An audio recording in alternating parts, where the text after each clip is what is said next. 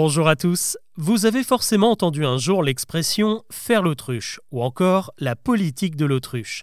Deux métaphores qui désignent à peu près la même chose.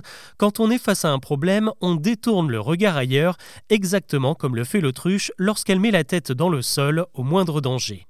Nous avons donc tous l'image de cet oiseau géant avec son long cou et sa tête dissimulée, mais est-ce que ça se passe vraiment comme ça dans la nature? Et d'où l'autruche tient-elle cette réputation? Pour y répondre, on peut déjà se figurer ce que ça signifie que de creuser un trou.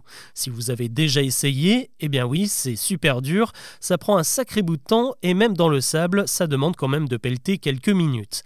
Alors imaginez maintenant une autruche qui se fait attaquer, elle aurait largement le temps de mourir d'une crise cardiaque avant d'avoir creusé un trou suffisamment profond pour y cacher sa tête.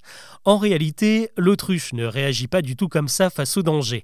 Elle a plutôt tendance à prendre la fuite et d'ailleurs, elle a bien raison car avec ses pattes robustes, elle peut courir jusqu'à 70 km/h, ce qui laisse très peu de chance à ses prédateurs de la rattraper.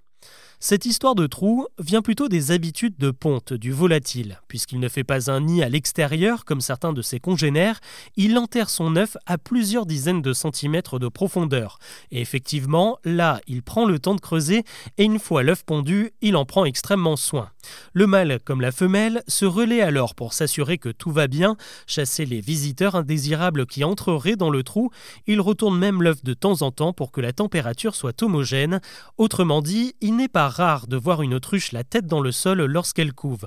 Mais vous l'avez compris, ce n'est pas pour se cacher du danger, mais bien pour s'occuper de son petit.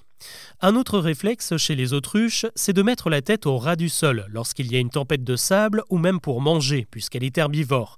Au final, c'est la posture récurrente de l'autruche, tête baissée, qui a fait naître la légende de la tête enterrée pour fuir le conflit.